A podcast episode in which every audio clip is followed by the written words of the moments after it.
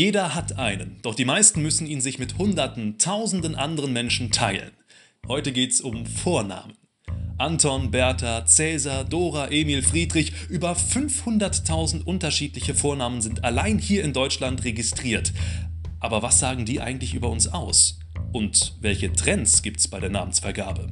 Das und mehr klären wir jetzt im Sprachgespräch.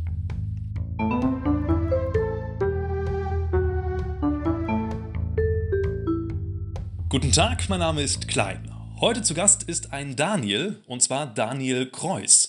Er arbeitet unter anderem an der Akademie der Wissenschaften und der Literatur in Mainz und forscht unter anderem an Namen. Guten Tag. Hallo. Ja, wie immer steigen wir mit einer kurzen Definition ins Thema ein. Was sind Vornamen denn eigentlich? Namen sind eigentlich mehr oder weniger Zeichen, die einem Menschen gegeben werden, um ihn zu individualisieren, um ihn zu identifizieren. Das ist ja auch ganz logisch, wir wollen über Menschen sprechen. Vor allem, wenn wir im Gespräch sind und uns über jemanden unterhalten, müssen wir ihn irgendwie bezeichnen. Wir können Menschen damit unterscheiden und äh, haben eine Form der Charakterisierung eben dann doch auch noch mit dabei. Also durch den Namen haben wir auch gleich ein Bild einer Person mit im Kopf. Ja, das ist direkt ein spannendes Thema. Also sagen unsere Vornamen auch etwas über uns aus? Ich meine, ausgesucht haben ihn sich die meisten ja nicht. Ja, die Namen sagen schon etwas aus, nämlich ganz eindeutig zunächst erstmal Geschlecht. Heute müssen Namen nicht mehr zwangsläufig das Geschlecht offenlegen, aber Grundlage bei der Vergabe von Namen ist zumindest, dass das Kindeswohl nicht gefährdet sein soll. Und ähm, hier ist es dann eben so, dass das Geschlecht an den Namen in der Regel ablesbar ist. Das ist übrigens auch schon immer so gewesen, also zumindest so weit, wie wir zurückgehen können. Und was man auch erkennen kann, das ist zum Beispiel auch eine gewisse Regionalität. Das heißt, wenn wir einen Namen hören wie Fiete zum Beispiel, dann ist der jetzt hier im Mainzer Raum eher ungewöhnlich. In Norddeutschland ist Fiete ein recht gängiger Name. Da gibt es noch weitere wie Ole, Malte, die kommen hier eher selten vor. Man kann so bestimmte regionale Muster auch erkennen. Das heißt jetzt natürlich nicht, dass man anhand des Vornamens sagen kann, wo jemand wirklich herkommt, aber man kann es etwas eingrenzen. Ja, was man an Vornamen ja auch noch grob ablesen kann, ist das Alter einer Person. Ne, ein Wolfgang ist ja zum Beispiel höchstwahrscheinlich älter als eine Mia. Das hängt dann ja mit der Namensmode im jeweiligen Geburtsjahr zusammen. Dazu kommen wir auch gleich noch. Vorher aber eine Publikumsfrage. Laura möchte nämlich wissen, Warum haben einige Vornamen, wie zum Beispiel Kevin oder Chantal, eigentlich so ein schlechtes Ansehen? Das sind ja letztlich Namen wie alle anderen auch. Wie kam es dazu? Ich glaube, das ist gar nicht so leicht zu beantworten, weil Namen und soziale Schicht nicht so gut erforscht sind. Das hat auch mit den Daten zu tun. Man hat in den Vornamenlisten ja in der Regel nicht stehen, was die Eltern verdienen oder welchen Bildungsabschluss sie haben. Da muss man spezifisch danach fragen. Es gibt auch Forschungen dazu. Es ist schon so, dass Namen wie Kevin, Justin, Dustin und andere zumindest zu einer gewissen Zeit eher in ja, sozial niedrigeren Schichten vergeben wurden und das wurde dann offensichtlich damit assoziiert. Hier ist aber auch ganz maßgeblich ähm, eine Studie, es war damals eine Umfrage unter Lehrerinnen und Lehrern. Da wurde die Leistungsfähigkeit anhand des Namens eingeschätzt. Das war wohl offensichtlich so, dass mit diesen Namen häufig eben dann Schüler verbunden wurden, die eben im Unterricht auch tatsächlich schwächer waren. Ja, das heißt, so ein Vorname kann auch eine ganz schöne Bürde sein. Das ist jetzt ein ganz äh, anderes und hier in diesem Kontext vielleicht falsches Beispiel, aber ähnlich wäre es ja bei dem Namen Adolf, den man heute gar nicht mehr vergeben kann, eigentlich ohne, dass man direkt an das Kindeswohl denkt. Stimmt, das wäre noch ein Beispiel für einen Namen, den eine einzige Person so beschmutzt und besudelt hat, dass man ihn bis heute nicht mehr anrührt. Blicken wir bei der Gelegenheit doch mal tiefer in die Vergangenheit. Du hast es schon angedeutet, Vornamen gab es eigentlich schon zu jeder Zeit. Aber stimmt das auch wirklich? Ich habe mir gedacht, Vornamen kann es ja eigentlich erst seit den Nachnamen geben. Vorher waren es ja einfach nur Namen, oder? Genau, also wir sprechen in der Namenforschung eigentlich auch von Rufnamen. Das sind die Namen, mit denen man Personen eben anspricht. Und dann kommt im hohen, späten Mittelalter die Zweinamigkeit in Mitteleuropa auf, wo dann eben der Vorname vor den Nachnamen tritt. Aber wir sprechen auch hier von Rufnamen und Familiennamen eigentlich. Das hat auch damit zu tun, dass es äh, bestimmte Dialektgebiete ja gibt, wo erst der Nachname oder ein anderer Name genannt wird und der Rufname dann eben hinten dran. Deswegen sprechen wir nicht so häufig von Vornamen, aber verwenden diesen Begriff durchaus auch. Wenn man dich jetzt Kreuz Daniel nennt, ist es nicht so sinnvoll, von Vor- oder Nachnamen zu sprechen. Okay. Wie hat man denn früher seine Kinder benannt? Ursprünglich war es so, dass man mit den Vornamen Wünsche an das Kind verbunden hat im germanischen Sprachraum. Also dass etwa so ein Name wie Wolfram, äh, Wolf und Rabe, bestimmte Eigenschaften eines Tieres damit verbunden wurden. Oder etwa Gerhard, äh, Speer und Stark. Das heißt aber auch noch nicht, dass das etwas mit dem Kind zu tun haben musste. Es war eben ein Wunsch. Man konnte das Kind nicht charakterisieren.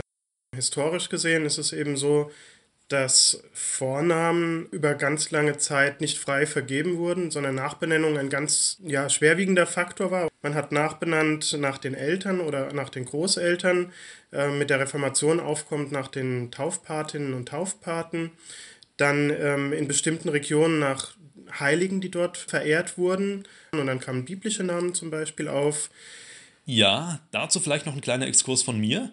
Ich habe vor ein paar Monaten festgestellt, dass in Luthers Zeit, also in Martin Luthers Zeiten, es offenbar vielleicht auch nur regional gebräuchlich war, dass man den jeweiligen Tagesheiligen bei der Namensvergabe verwendet hat.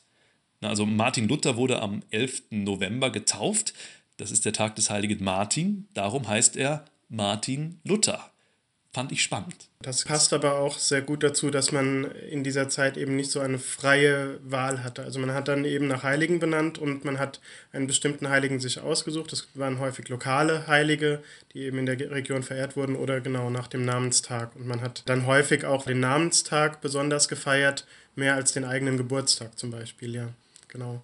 Allerdings äh, interessant auch, dass es äh, genau Martin Luther jetzt ist, der ja dann später sich von dieser Heiligenverehrung sehr stark distanziert hat. Mit der Reformation kamen übrigens die germanischen Rufnamen wieder auf. Die waren in der Zwischenzeit fast weg. Man hat also mehr nach ähm, Heiligen und nach biblischen Figuren benannt. Und Martin Luther hat ja die Heiligenverehrung dann eben stark kritisiert und hat deshalb sich dafür eingesetzt, dass man wieder die alten germanischen Namen verwendet, also keine heiligen Namen. Okay, dank Martin gab es dann also auch endlich wieder Alfreds, Bertrams und so weiter. Schön. Über die Zeit hat sich dabei bestimmt noch mehr entwickelt, oder? Es gab dann verschiedene andere Tendenzen noch. Im Humanismus zum Beispiel. Du hattest vorhin den Namen Cäsar genannt. Der ist zum Beispiel mit dem Humanismus überhaupt erst aufgekommen. Da hat man dann seine Kinder eben nach antiken Vorbildern benannt, also Cäsar, Tullius oder sowas. Das gibt es in dieser Zeit, was ich auch sehr spannend finde. Das sind aber dann wirklich Ausnahmefälle, zum Beispiel im Adel. Im 13. Jahrhundert findet man Rufnamen wie Parzival oder Tristan. Wir lachen heute, wenn wir Kinder sehen, die Legolas heißen oder äh, Aragorn oder Ron und äh, der Bruder heißt Harry, dann weiß man, was die Eltern da vor Augen hatten und man denkt, das ist ein ganz neues Phänomen. Aber wir haben in diesen alten Namenlisten eben tatsächlich Tristan, Parzival ähm, und andere Charaktere aus dem höfischen Roman. Natürlich auch Siegfried ist ähm, sehr populär und Hagen aus dem Nibelungenlied. Und das können wir auch so weit zurückverfolgen, denn da sind wir ja in einer Zeit, in der die Familiennamen noch entstehen. Daraus wurden dann auch Familiennamen. Deswegen haben wir heute in Deutschland den Familiennamen Tristram und den Familiennamen Parzefall. Finde ich ganz spannend. Ja, also selbst wenn man sein Kind heute Anakin nennt, hat das gewissermaßen Tradition. Und damit sind wir auch schon in der Gegenwart angelangt. Was beeinflusst die Namengebung denn heutzutage? Da haben Umfragen gezeigt, dass das wichtigste Motiv für die Eltern jetzt der Klang ist. Das heißt, Ästhetik spielt jetzt die größte Rolle. Die ist natürlich sehr subjektiv. Regional hat man unterschiedliche Vorstellungen davon, was ein schöner Klang ist, aber man kann da schon Gemeinsamkeiten durchaus feststellen. Das hat in den letzten Jahren deutlich zugenommen. Also unter den Eltern 2013, die über 70 Jahre alt waren, spielte das noch eine untergeordnetere Rolle. Also 58 Prozent haben da gesagt, ja, der Klang war für uns sehr wichtig. Da spielten andere Faktoren wie Nachbenennung zum Beispiel noch eine größere Rolle. Und bei den jüngeren Eltern, so den um die 30 Jahre, da war es dann eben der Klang, der zu 72 Prozent die wichtigste Rolle gespielt hat. Das heißt, heute ist das eigentlich der mit Abstand wichtigste Faktor. Sowas wie äh, die Bedeutung des Namens, die man ja nachschlagen muss, die spielt eine Rolle für vielleicht 10% der Eltern. Äh, Religion spielt eine sehr untergeordnete Rolle. Mm, ja. Und welche Trends kann man aktuell so beobachten? Was man in den letzten Jahren sehen kann, was äh, so die Klangstruktur angeht, ist, dass die jungen Namen tendenziell etwas länger wurden, die Mädchennamen etwas kürzer, die sich also angeglichen haben und dass die Geschlechtsunterschiede nachgelassen haben. Das ist seit mehreren Jahrzehnten jetzt eigentlich schon, also seit etwa 20 Jahren plus minus kann man das feststellen. Also was zum Beispiel noch vor einigen Jahrzehnten undenkbar war, dass Jungennamen im deutschen Sprachraum auf A enden. Sowas wie Noah wäre ein sehr auffälliger Name gewesen. Der ist jetzt in den letzten Jahren immer in den Top-Rängen. Statt Elias hat man den Namen Elia jetzt sehr häufig. Statt Lukas Luca. Also das heißt nicht, dass Lukas und Elias äh, selten sind, aber man hat diese anderen Namen eben noch zusätzlich. Das wird dann häufiger ein bisschen verdeckt. Also äh, Jungennamen enden sonst viel häufiger auf Konsonant als Mädchennamen. Mädchennamen enden ja sehr häufig auf A. Und bei jungen Namen sieht man das dann häufig im Schriftbild. Also da wird deutlich gemacht, dass eben die jungen Namen dann nicht auf A enden, sondern noch ein H hinten dran bekommen. Also Elia mit AH geschrieben wird, Noah auch sehr häufig, die Formen ohne H sind dann seltener. Also da wird das dann noch kenntlich gemacht, aber die Klangstruktur ist sehr ähnlich geworden. Und was ist jetzt abseits vom Klang und der Schreibweise noch angesagt in Sachen Vornamen? Was seit Jahren auch prognostiziert wird, ist, dass alte traditionelle Namen wieder kommen, also Namen wie Fritz, Richard, Gustav oder Franz, die in älteren Generationen häufig vergeben wurden. Bei diesen Namen ist jetzt auffällig, dass die vor allem in Sachsen häufig sind. Und da hat die Gesellschaft für deutsche Sprache festgestellt, dass häufig so eine Entwicklung von Osten nach Westen komischerweise stattfindet, obwohl es gerade in den älteren Generationen eine Stigmatisierung eigentlich gibt von Namen aus dem Osten. Das kennt man dann mit Mandy und Ronnie und diese Namen, die vor allem im Osten gebräuchlich waren, die verbinden wir heute noch mit der ehemaligen DDR. Trotzdem scheint es so zu sein, dass eben neue Namenmoden häufig eher vom Osten ausgehen und im Westen nachgeahmt werden. Das müsste man in den nächsten Jahren dann deutlicher sehen, dass eben solche klassischen, traditionellen Namen im Westen auch wieder mehr zunehmen. Na, da bin ich mal gespannt, wie viele Konrads es demnächst wieder geben wird. Äh, Gibt es denn auch Namen, die jetzt seit kurzem nicht mehr beliebt sind, also quasi aus der Mode gekommen sind? Also es gibt auf jeden Fall Änderungen noch, die häufig dann außersprachliche Faktoren haben. Zum Beispiel der Name Greta. Bis vor einigen Jahren ist er immer weiter aufgestiegen und dann ist er mit der äh, Bekanntheit von Greta Thunberg plötzlich innerhalb weniger Jahre komplett abgerutscht. Also der hat sehr stark abgenommen. Wahrscheinlich, weil man den Namen Greta eben nicht mehr individuell benennen konnte, sondern er immer gleich mit Greta Thunberg assoziiert wurde. Ein anderer überraschender Fall ist der Name Matteo, der jetzt aktuell auf Platz 2 steht und der eben einigen Tendenzen zuwiderläuft. Also er ist eindeutig männlich markiert mit dem O am Ende.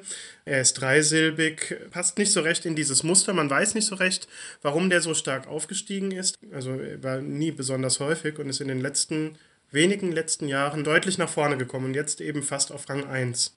Ja, einen Ausreißer nach unten gab es ja ähnlich wie bei Grete auch bei Alexa, habe ich vor kurzem noch gelesen, eben wegen der gleichnamigen Sprachassistenz. Letztlich ja auch aus ganz praktischen Gründen. Also wenn man sowas zu Hause hat, sein Kind ruft und ständig den Smart Speaker stoppen muss, ist es ja auch eher ungünstig.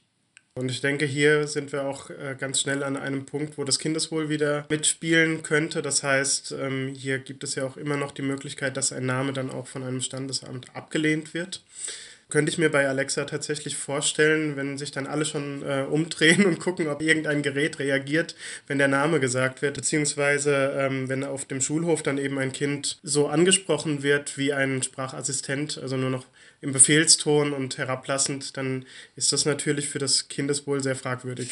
Ja, oder sogar im Elternhaus. Alexa, räume die Spülmaschine aus.